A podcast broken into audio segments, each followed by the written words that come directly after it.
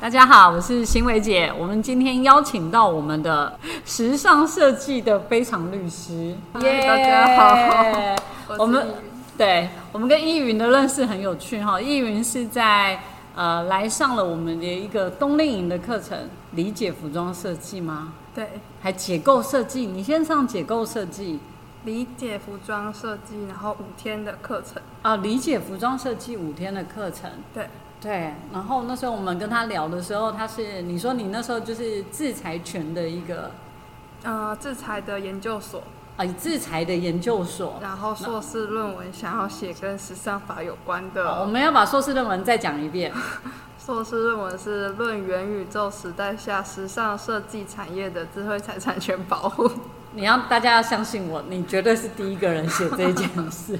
你是创始，我呃希创望始是不要变成垃圾了。不会不会不会是创始。呃，在聊的时候过程也很特别，因为学法律跟学时尚真的是一个很光谱的极端。对，脑脑袋是左右脑的一个一个完全不一样的状态。所以你那时候来上课的时候，你的感觉是什么？我觉得打开我的眼界吧，因为那时候就是我知道自己要写时尚法，然后就想说到底有没有这个需要，那我很想说，很想问专业的人士他们对于法律或者是有没有需求，然后很想直接当面的问，然后我就来报名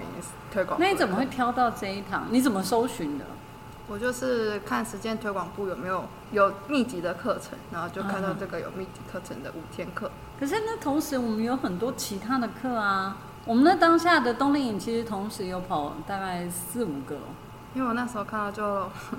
老师是老一辈的那个设计师，然后我觉得在时尚法的研究里面，我觉得国外比较早开始，对所以我是觉得如果老师的背景是有留外的话，可能我问他会比较有收获。对，对，然后我们刚才跟易云讨论，易云的那个专业很广哈、除了律师以外，还有健康管理师。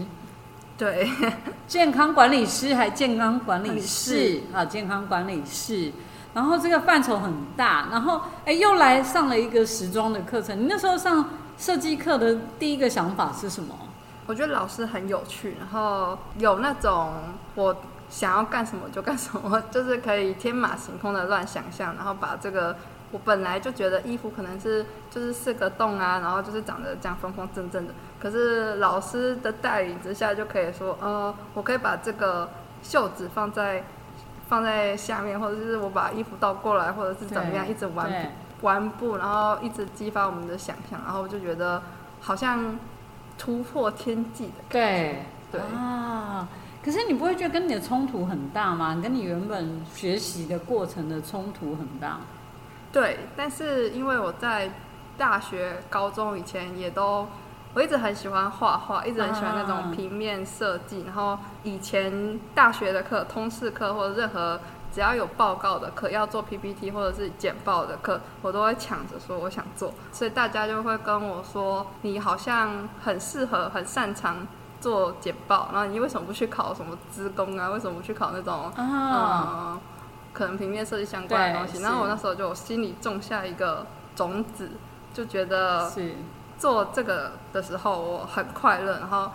有那种进入心流的状态，可能可以一次做个十二个小时，我都觉得不嫌累。把那种艰深的资讯用很简单的方式传递的时候，我觉得寓教于乐，很快乐。达到心流的方式哦，这个形容很赞哎。如果你做你自己喜欢的事情的时候，然后呃，所以你后来又上了理解服装设计嘛，对然后上了解构设计，对，你就开始真的有在做衣服。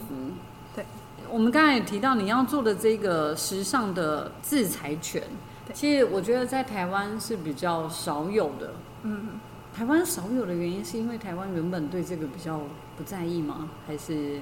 对，概念也没有这么新。然后，智慧财产权的保护，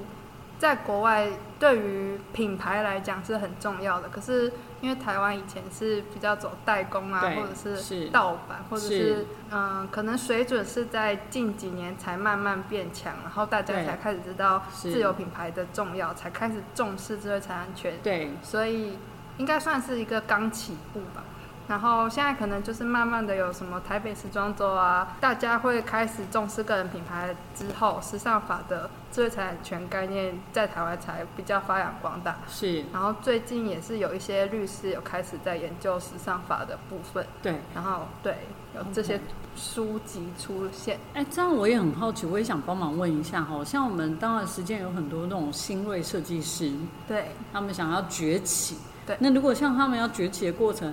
一开始还没有崛起，其实要前面养成的过程还蛮漫长的哈。对。但是我常听到有那种什么蟑螂之类的啊，他就是直接 copy 你的品牌啊，先去注册啊对，然后就说你是来跟你要钱。嗯。类似这种我们很常听到这种小品牌。然后不小心就被注册走了，他的心血就什么就没了，付诸东律。对，类似这样子的状况，你有什么对这些新锐设计师有什么样的建议啊？我觉得就是当你在开始你的事业的时候，是你要做全盘的布局。好比说，我们一开始在创立一个品牌的时候，创立一个事业的时候，我们一定要先筹钱嘛，对生意上，然后之后我们会想说我们的设计，然后还要想说我们这个设计之后要怎么保护。所以，对于要想要把你的品牌做大的人的话，设计、还有法律、还有商业这三个面向，应该是环环相扣，你才能把你的事业真的发扬光大。你的品牌如果在法律面的层次来说，会先是建议你要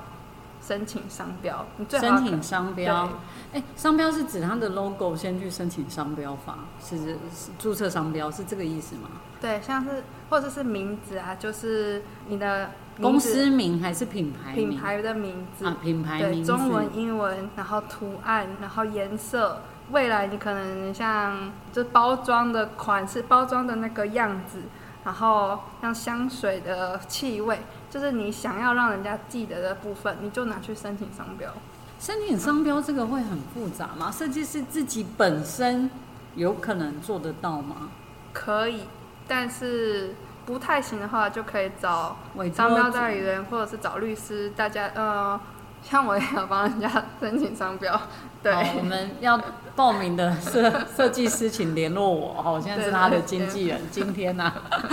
今天，对，因为其实对，就我想，对设计师来讲，他要顾的很多哎、对，哦，真的，你来做过你就知道，真的，哦，那真的个对设计师来讲，又要营销，又要设计，成本管控什么，哦，拉里拉扎的，真的很多哎、就是所以三头六臂都要对，样样精通，这真的样不子。容易。但是这个部分一定要注意哈。如果就像你刚才讲，他如果要走长线的话，这个可能还是要刚才讲到前面这个先去用商标，然后才开始进行它后续的整个对，就是你的生产线啊，然后你的商业模式要怎么怎么继续进行，然后你的客群是哪一些，然后你的设计之后要走哪些那个风格，就对是慢慢的去定出来，然后再下去投入，我觉得这样比较保险。比较保险。嗯，商标的登记会很贵吗？商标大概你要看你申请的类别，然后，呃，如果类别越多，就是钱会越加越多。申请费三千，然后注册在三千还是两千？对，然后比如说我的品牌名中文，对，就一个商标，对英文一个商标，嗯，logo 一个商标，这样就三个，是这样的意思吗？还是我可以把它写在一起，写在一起。啊，写在一个变成一个图案，这对样一起送也可以，是这样吗？对，可是最好一开始是先建议你的那个名字，就是你要用的就纯中文的名字是什么，或是纯英文的名字是什么，那个先申请，之后再把那个你要组合成的弄在一起，因为之后的商标审查，或者是之后人家检举你、举发你品。就会看你是不是有把这个商标整组拿去做使用，就好比说，今天我注册的是上面是中文，下面是英文，可对，是我平常使用的时候，我只有用中文，然后那个英文我没有用，哦那人家就会说，哎、你那个英文你不是整组用，所以你这个商标根本没有使用，你就会被人家变成废纸或者是异议或者评定的一个理由，撤销的理由。哦，所以这是要分开，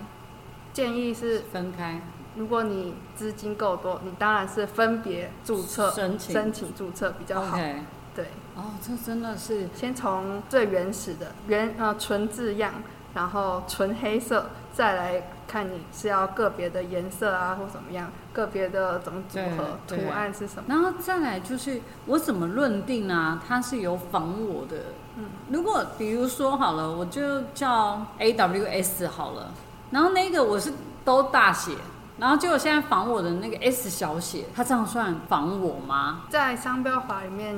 其实我们是要看那个消费者他有没有混淆误认。商标法它是要保护你的消费者，所以要从消费者的角度来看，它改成小的 S 会不会导致说他以为是你的品牌，以为是那个 A 哦 B 大 S？对，对，所以会啊，你不觉得很混淆吗？对，那这样就很有可能会构成误认。那你可以提出可能市场调查报告啊，或者真的有消费者误买的情哦，况，还要提出市场调查报告这可以当做举证的一个啊，举手证段。，哎，对对对对对对。对，法律都要举证对，可能原品牌公司，你对是要说哦，人家仿我，那你不能无凭无据说人是家仿我啊。你要说人为什么你觉得他仿你，那就说因为有消费者那边跟我们这边反映说，其他的品牌出的东这个仿冒品品质不佳，他因为相信他的那个商标那个 logo，所以以为是我的， 然后才对买。对对，哦，否则它如果有些微的差异，有可能也很难。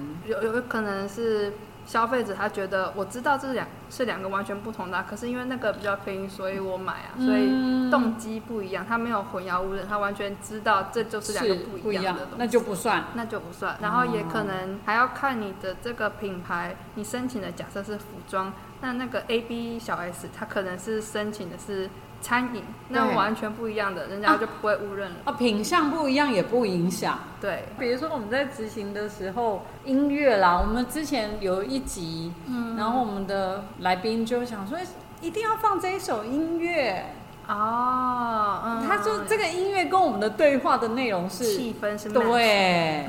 那到底可不可以放啊？嗯，就要看那个音乐它是不是有版权，哎、有、通常对他那个就是一个歌手的音乐，一定有版权嘛。那就不能放。但是因为现在网络上有很多那种无版权的音乐，虽然说版权这个字，如果我要证明的话，其实它是著作权，但是大家会讲无版权哈，就是大家比较啊，贴懂著的作权。对，其实是著作权，但是网络上标榜说无版权的音乐，你就可以去用那个音乐，然后去搭配你的节目啊或什么的，这样比较不会有风险。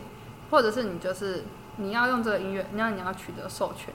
哦，要经过人家同意啊。对，那你就要付权利金，然后给那个公司，然后你就可以放心的使用。所以，如果像一些网红啊，那种百万网红，那他会很多用梗图，嗯他在剪影片的时候用梗图，对，那没有侵权吗？他用的梗图一定也不是他自己的啊。对梗图这方面的话，这涉及到有没有改作我。现在好像在考试 哦，不好意思，我这临时 Q 越 Q 啊越多，对，哎还可以，这个我可以啊 handle。对对对对对哎对，我没有没有事先讨论，这好像也不太好。然后这这我当只法律好咨奇询， 对对对， OK，OK，OK 我好好奇那个对百万网红，你看他的流量这么多，对然啊，后他用像的古阿莫啊，最有名的对就是古阿莫像老高啊，对他用的对图一定都不是他他自己设计的图啊。对对对，古阿取得莫啊好授了权，比如说像古阿莫，好他的电影哦，这对个争议很大。对，那就吵得沸沸扬扬的嘛。那之前就是他的那个主要争点，就是他有没有去侵害到人家电影的原本的著作权嘛，原本的那对个版权。对，那还有另外一点就是，其实如果我是这个著作权的拥有者，我还有改作权的权利。它其根他人应本该不没是有原著作权，然后它也没有改作权。应该这样讲，通常我们的这个视听著作，我们的著作会有很多不同的种类，不同的种类之下又会有很多的权利。所以，假设我今天是一个电影，或者假设我今天是一个文学作品。嗯，我可以决定我要重置，就是我要对，完全一模一样的，的弄出来，对，或者是我改改作编，对我把它《哈利波特》，我把它翻拍成电影，对这是 J.K. 罗琳可以决定。对，但今天古阿莫他不是电影的拥有者，是他就改会编出了，他改编了，再加上他一定会用到原版的，对，的所以影像对，所以他一定会至少触犯两种权利：重置权跟改作权。他好像闹了，呃，就是有新闻上来说，他有被被举发嘛。对然后感觉就比较消沉。我不晓得他现在还有没有，但他是就是啊和解，他最后是和解。哦和解。对，后来他没有之后，我发现其他如雨后般的春笋， 全部都被改编了。你知道我们家小孩看柯南，都看那个简易版呢、哦，对有对没有对对对对就对，说浓缩版啊，每个都在浓缩，那都没有事哦。多少还是有点问题。但是我们如果要真的探讨的话，是有一个最主要是合理使用，一个是我们在判断有没有著作权的侵权的时候，会先判断这个著作权是属于谁的，再来判断有没有侵权的事实，然后再来就判断有没有合理使用的空间。就是二次创作的那个人，他使用这个作品，他的目的是什么？他用了多少？他用的是不是核心的部分？会不会影响到原本那个品牌或者原本著作人的那个潜在的市场价？会用这些很多的因素去考量，是不是构成合理使用？那如果连合理使用都不构成的话，那你就是要负担那个一些责任，这样。放在 YouTube 其实是公开的一个，一对，个而且场是一定会有盈利的一些动机。对啊，你就有广告对收益。然后我只是在想，这些原著作没有都不会去，对对 啊，有啊，不过古玩我就被 argue 了，古阿莫是可能真的太太红。太好，就是对树大招风。然后我们回到梗图这件事啊，嗯梗图的使用它有一定的使用方式或者嗯、你可能会需要取得授权，但是有一些时候，如果我站在创作者的角度，其对实我未必不希望人家把我的东西弄成梗图，因为这样反而是发扬光大我的作品，对不啊对？人家引起共鸣啊，人家一起讨论，然后我其实是很开心的。呀，对，像宫崎骏啊，之前不是啊对对把他的图片都啊开放给大家对对做对那个吗？我我也有把它拿来做了一下。对，但其实这个就是一种行销的手法，所以你不一定要从法律的面向去看我会不会侵权。有时候创作者是很乐意去分享，是是对是，所以假设我们今天真的创作者是不愿意分享，当然是取得授权最好。但如果今天他已经公开表明了，那我我随便发挥我的创意其实是没有问题。是，嗯，那另外我也想问的是，像我们很多时尚管理的老师，他必须要分享一些时尚精品的内容，因为他比如说他一定要讲 Dior 他的怎样的过去啊什么，他上课就会用到这些图片。对，那使用上的问题有吗？因为比如说嗯老师在课堂分享这些图片、影音，对，这会牵扯到摄影著作的问题。这个著作可能是摄影师的，或者是出版社的。那如果你没有取得授权的话，那可能会有问题。但是因为老师是教学上使用，是，所以这又构成合理使用的一个理由。对，所以教学上一般来说是不会有问题的。可是如果像你拿去外面私人，可能盈利有一点点盈利的，哎、比如说这样子啊，学生拍了老师的 PPT，嗯，因为你知道学生就很担心没有学到东西嘛，就对会一直猛拍老师的 PPT，对然后分享到他的 IG 或 FB，对讲啊我今天上课的内容好丰富哦什么，然后就分享了他那个，这样会不会有问题？其实照理来说是可能有问题，就即使那个 IG 它是私人的，即使不公开，对也有可能算是一种公开行为。就是在法律来说，只要是不特定多数人可以共建共文，就算是公开。是那这个问题谁要扛？因为是学生散播出去那就会是学生自己要负责，就行为人自己要负责。啊，是行为人要负责，哦对不会是因为老师、学校，因为他在教学对，不会啊，分享的人，哦，对所以是分享人，这样我们要跟学生讲一下哦。对要请大家留意一下。但是照理来说，品牌也不会这么这对对么对大费周章的去搜人家的对 IG，对对不对？太耗费太多成本了。也是，但是这个观念要有哈，自己嗯观念要养成哈。嗯，我之前听到是说，比如说我们一些网页设计啊，用了某一些字字形，对对对对然后用了那个字形也被告对对的原因是什么？我都用那个对字形来打这个字啊，比如说我的 logo 是用它的这个字形，嗯，会有这个问题吗？有，因为字体其实也是一种著作权的保护太阳之一，但是不是说单独的一个字，要是一整组的字，比如说楷书，比如说隶书，呃没有，但是凯叔跟丽叔是不是那个范围？只是说现在有很多那种设计师，他们是真的是字体的设计师，，对，那他就是要取得他的授权。然后像有一个叫做什么 Just Fun 字体设计的网站，他们的字体就是非常原创、非常有设计性，然后非常美，然后他们就要取得他们的授权。哦，只是即使我买了它的字体，我花钱买了它的字体，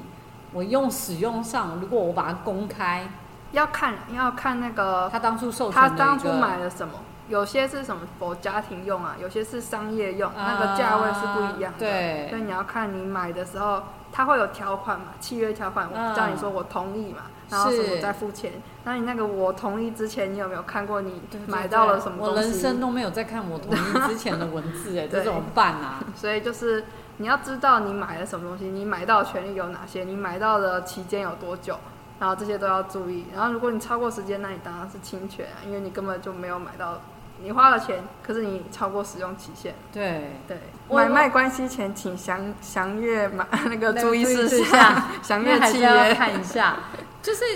例如哈，我现在讲的，比如说我现在设计师要设计一个 logo，然后他设计 logo 的时候，他是要一个圆跟等于，他把它这两个拼在一起，或者他就是直接截了某一个地方的图来当他的 logo。这样会有问题吗？就是他自己，我我我今天 logo 设计我很简单，我就是一个圆圈里面画两个等号，嗯就这样子。嗯那那这样 logo 会有问题？不会，因为我们著作权是采取原创性，然后最小美学的原则，就是只要你有一点你自己的东西在里面，那你就是你的著作了。所以其实那个要求那个程度是很低的。啊你在设计圆圈的时候啊会有那对个粗细，那粗细的设计也是一种设计，对然后线条的摆放的位置可能什么差个零点几厘米或什么什么，那也是一种设计。然后或者它摆至中，或者是摆交叉或平行，那也算一种设计。所以也对不能说完全没有设计。嗯哼但如果是你直接是 copy 人家的图，那就是抄袭。啊、所以建议就是拿到那个图还是要改编过。对，可是嗯，如果我在一个免费网站 copy 呢？免费的网站 copy，应该是要看那个有没有那个网站它免费，它有没有跟你说它没有著作权，啊即使是免。费的，你也不可以随便乱用。对对对对对，所以最好要如果真的要使用的话，还是要有自己的设计元素在里面，对要，稍微改编呐、不可以不可以直接拿来贴过来，就对说是就这样使用，嗯这样就这对样使用，原作者也是一种不尊敬，然后对。然后你拿去当你自己的 logo，然后人家看想说这这个就是原品牌，然后你的评价也不好。对啊对对对，所以还是大家还是要注意一下这个使用状况哎。嗯然后像服装啊，我觉得也有很多，因为服装的版型其实是没有没有著作权，没有著作，权的，没对有它著作权的保护，那所以的确会有很多口版的问题嗯。但是口版会有一个是图案，图案应该是很容易被抓的一个状态哦。图案就是有受到保护。有一个原则叫做分离性原则，这来自美国的，就是它是说，如果你你一个版型，然后你上面有东西有设计，那个设计你想象上，你可以把它从它的媒介物上，也就是那个布料、衣服上，你可以把它分离出来，那这个东西就受到保护。也就是说，如果这那个东西图案被保护，对那个图案被保护，或者是那个设计，就可能像可能山宅医生啊，他不对是他的设计，他没有什么图案，可是对他的东西是很特别，然后对想象上，假设你想象它可以分离出来，那那个东西就可以受到保护，不管它是二 D 的或三 D 的，嗯，哦。不一定要限于图案，可能它是一个球状，可能它是一个什么，比如说香奈儿的格林纹好了，它的那个格林纹就是它的品牌特色。嗯，它的这样格对纹是有被保护的吗？除但非哎、知道他有没有申请啊，是这样吗？它的格林纹应该是不受到保护。如果在著作权的角度来说，因为格林纹那应该算是，呃，还是要看有没有设计的，它有没有设计的概念在里面。嗯如果它完全没有，就只是格林的话，那应该算是一种概念。对，对你不能说我的圆圈是我的我的表达，所以所有人都不能用这个圆圈，这样啊你又阻碍了大家的发展对，。是然后格林这应该也算是种概念，然后是箭头可能是一种概念，对可是你可以透过商标去保护。商标的话就不一样，因为商标可以申请连续图案商标，所以像 LV 它就是靠啊，连它续图案 LV 商标啊对，或者是 Burberry 的对那个格纹。嗯对对对所以假设你真的觉得你著作权没办法保护你，你可以用透过其他的知识产权去保障你。是，对哦，所以这个品牌在执行的时候要注意的面向真的还蛮多的哈、然后可以考量的方式、手段保护的手段很多了，就是看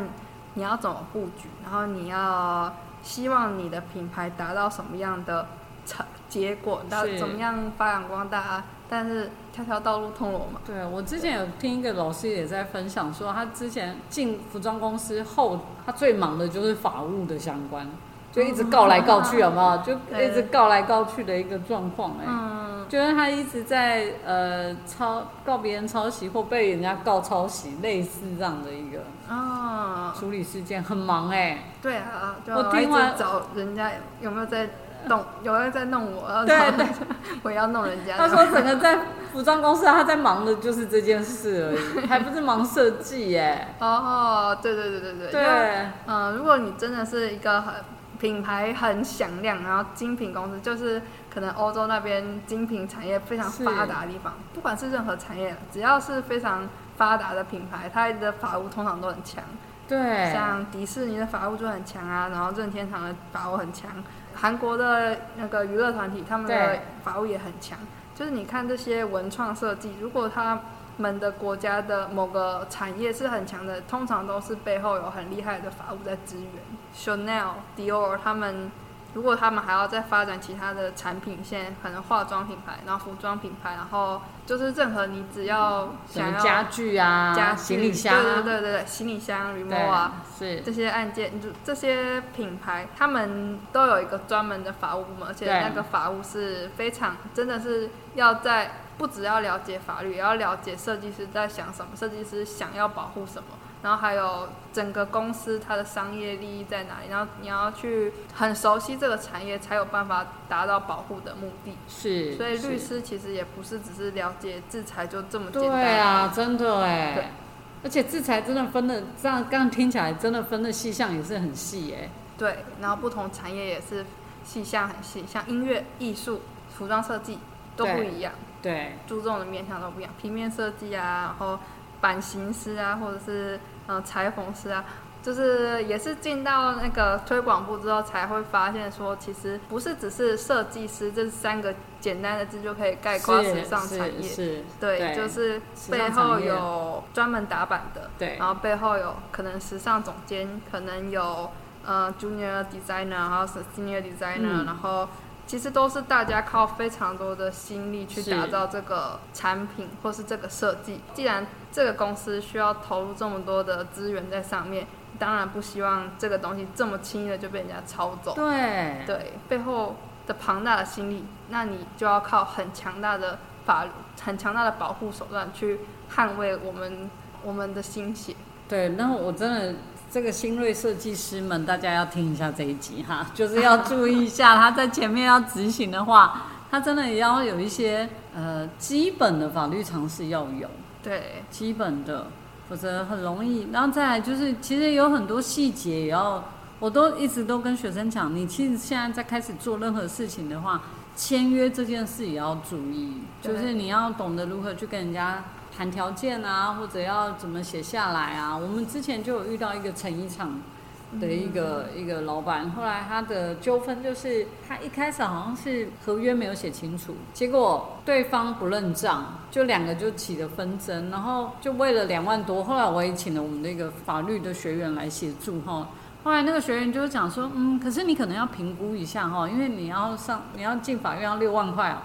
可能五六万啊，请个律师， 对对可能对那那我金额可能现在不一定啊哈，大家请一个，可是你那个成本才两万多，嗯，你对，可能要评估一下，要不要请律师？对，要不要进请律诉师，讼要不要去提诉讼？而且那提诉讼是有一个流程的对，旷日费时，啊，对，还不是说直接告哦，他可能要先什么调解哦，和解、调解这些都和有解可调能。解，然后怎么怎么的，然后他讲完那个流程说，那你要不要再想一下？后来就嗯好啦，两万多就当学费啦。然后我们就只有告诉他说，哎，以后麻烦约要签一下。嗯，因为有时候在合作的过程中，是因为一开始也都不会太高的金额，可是我们彼此又认识，大家就会比较信任。呃，现在 IG 上会有很多的女装品牌、网拍品牌，对那他们就会说他们可能是去韩国批货，然后自己做了一些制定款，然后请台湾的厂商去生产他们的制定款。对对，那台湾的那些代工厂，他们就会有那个版型的样板嘛，对所以他就自己再去生产一样的东西，然后再拿去卖。对那可能网拍的那些店家，他们就会觉得说，那那个我的东西留在你那里，你为什么可以这样随便把我东西弄出是来是？那这个就是你事前要签好契约，说你不可以卖我的东西，就这个版型就是我的，然后这个财产归属于我，或者是你要把我的这些版型都销毁掉，然后你啊，真订的阅哎制这个对真的要注意哎。对，这是蛮常发生的一个状况。对，我记得之前有个募资平台卖杯子，对对对对对对对。后来出出包，就是对对就是可能因为你虽然说你是走在设计这一端，然后你一定是需要其他的厂商，我你一定要是要合作，你才可以把一个成品打造出来。那你不能确定你下一个合作对象他是怀有什么心态。他可能并不是跟你站在同一阵线，那你要确保你的权益的话，就是事前对的契约一定要写好，说这个东西我的样板在你那边，可是你不可以生产跟我一样的东西。对，哦天哪，这个真的我从我们也没有想到这件事哎。你在开发产品的时候，去也应该要跟开发工厂对写好这个条件，对否则你的你可能还没开始卖，他就已经在卖了，对对对，你可能你可能搞上市半时天，间行销半营天，销半天，结果人家抢先一步，然后人家反告你说你是抄袭的。对。对上次那个杯子，后来我也看了，我们外外面的人看了就雾里看花了，搞不清楚到底谁是原创者，对，搞不清楚谁到底在是是对的啦。对对对我们外面的人是看不出来，我记得那一次也是挺复杂的。对，就是罗生门的感觉。对，啊、所以真的大家在开发商品的时候，这个就是关键吼。对，所以才说契约或者是法律不只是保护自己，也是保护你你的商品茶商品，你但是你的小孩嘛。嗯，对啊，所以我们就是想尽办法的让他活下去，活得好，活得对，完整。今天这个真的太有收获了，不管是不是新锐设计师啊，就是设计师要走这条路的时候，真的所有的环节不是只有设计而已。对，不可能单打独斗就可以创出一番事业。你除了设计以外，你还有商业嘛，还有法律嘛，还有各种人际关系，还有你的客群，这些都是需要考虑的。是啊，对，想要把品牌发扬光大，需要考虑的面向真的是非常的多哦元。真的。讲完之后会不会又阵亡一片 啊？真，因为你知道设计师通常单纯有一个梦，他想要对完成这个梦，对但是这个梦要怎么让它是一个，就像你刚才讲，让它可以活下去，对，可以好好的一直走下去，那其实要前面的细节其实也要懂。但我对很喜欢，就是很沉浸在当这种法务或者是这种制裁律师的原因，是因为我很喜欢看到设计师他们眼睛里闪闪发光的样子。就是嗯对，虽然我知道自己可能没有那个天赋，可是看到人家发光发热发热，我就觉得我也促成了他这件事情。是是是，哎、你真的本命就适合做这一行哎、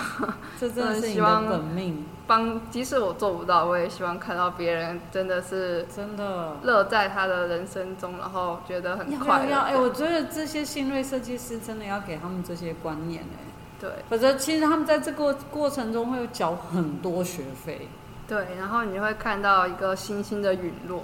对，我真就的觉得其实来推广部可以看到，